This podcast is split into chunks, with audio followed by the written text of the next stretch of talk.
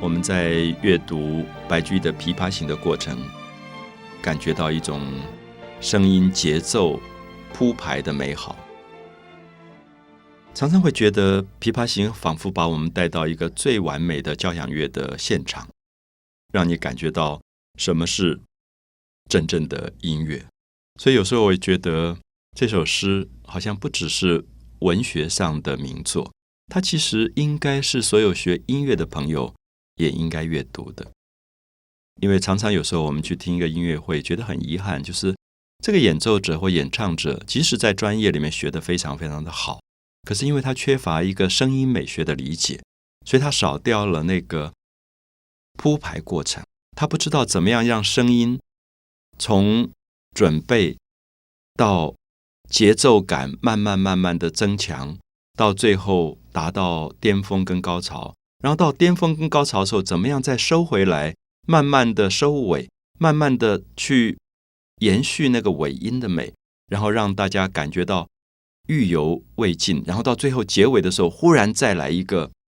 结尾的高潮。大家都觉得吧，交响乐常常到最后，所有的乐器会一起演奏，砰砰砰砰那样子一个大结束的感觉。而那个大结束的感觉，在白居易的《琵琶行》里面，他也描述了。他说：“曲终收拨当心画，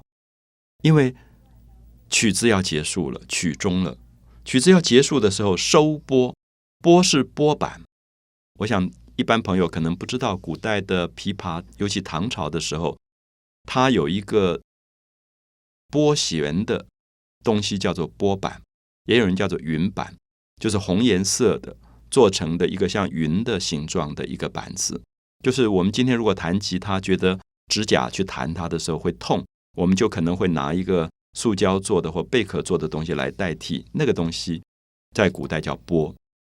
所以他说。这个曲中收拨，就是最后它要结束了，所以当心画就是在中间一画要结束，所以是四个弦一起被拨到，所以这个时候你感觉到琵琶的声音原来是每一个单弦在拨，现在是四个弦嘣一起出现一个大声音，好，所以曲中收拨就是要结束了，最后要收住这个拨，当心话四弦一声如裂帛，四个弦一起发出声音来。好像撕开了一块布一样的感觉，裂帛，这是古代一直用来形容声音当中的一种强烈感，叫做裂帛。我们有时候叫惊雷，就是惊动人的雷声；有时候叫裂帛啊，就是裂开来的布帛。帛的写法是一个白底下一个手巾的巾这个字，裂帛。帛是一种纺织品，所以等于是。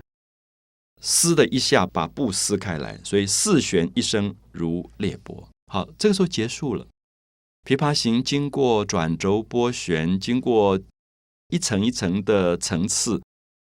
最后结束了。那么结束的时候，白居易必须要描写到音乐会一结束的刹那之间那种安静的感觉，因为刚才有声音，现在忽然所有人没有声音。我不知道大家会不会感觉到。作为最好的音乐会的观众或听众，你在现场的时候，你听到最好的声音，你忽然会呆住的。所以这个呆住的感觉怎么被描述啊？白居易说：“东船西舫悄无言。”船跟舫都是船的意思。舫的写法是一个舟字边，一个方颜色的方，是比较画的很漂亮的船的意思。东船西舫，因为我们记得《琵琶行》是白居易送朋友。在码头上送客，最后他们在船上听音乐会，所以这个船是停在码头上。那码头上旁边东边西边都有船，所以他说这个琵琶弹完了以后，东船西舫，就是旁边的船都没有人在讲话了。这里面有一点精彩，就是说，我想大家知道，所有的港都、所有的码头都是很吵杂的，因为人来人往，卸货啊、送客啊，都吵来吵去的。那可是因为这个人弹琵琶弹得太好，旁边的船所有人讲话的人都已经安静了，不知不觉都安静下来。所以等到琵琶弹完的时候，忽然东船西舫悄无言，静悄悄的，没有一个人在讲话。这个时候，其实在形容这个音乐的美，已经完全感染了周遭的环境。旁边的人全部都安静下来，唯见江心秋月白，只看到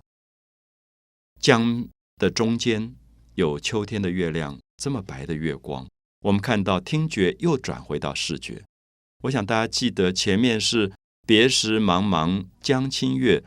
转到了忽闻水上琵琶声，是从视觉转入听觉，现在又从听觉转入视觉。就是人很奇怪，人在听音乐的时候，完全专注于听觉，他的视觉是封闭的，好像是暂时关闭的。可是现在他又重新发现，在船上，然后船的旁边江水当中有这么白的月亮，所以又恢复了视觉的感觉。那沉吟放拨插弦中，那这个时候弹琵琶的人结束了弹琵琶，所以放拨拨。我们已经讲过，就是拨弦的那个工具叫做拨，就把它插在弦中，整顿衣裳起练容，然后他就重新把衣服整理好。因为唐朝的时候弹琵琶，琵琶是横着拿的，然后他必须架在自己的腿上，所以我们今天看到唐朝的很多绘画作品跟雕塑作品里，所有弹琵琶的人都是一个脚翘起来的。把琵琶搁在翘起来的这个大腿上，然后来弹琵琶，所以衣服大概有一点会乱掉。所以弹完琵琶，你要跟客人敬礼，所以整顿衣裳起练容啊，他就把衣服整理好，然后下面才介绍他自己是什么样的人。所以在《琵琶行》当中，除了这个音乐美学的介绍以外，我们觉得更动人的是他最后跟白居易。讲到他自己的身世，讲他自己老大嫁作商人妇，商人重利轻别离，所以好像是一个感情婚姻上很不满意、很不美满的一个中年的妇人，所以觉得今天还有缘，有人要我弹琵琶，也很感动，所以白居易就讲出了最美的句子，说：“同是天涯沦落人，相逢何必曾相识。”我们可以看到这两个世界的名句，他在告诉这个女孩子说：“我们都一样，我们在人生里都是不顺利的，都受到了挫折，都不如意。可是我们相逢，何必要曾经相识、曾经认识？我们今天看到‘相逢何必曾相识’被很多人引用，甚至有人忘掉这是白居易的伟大的句子。可这里面在讲一种人生的非常深的感慨，就是。”人一生在世，能够碰到一个知己知音，好好做朋友，是不必一定要有前缘的。能够相处一个夜晚，听听音乐，就是前世修来的缘分。所以，同是天涯沦落人，相逢何必曾相识。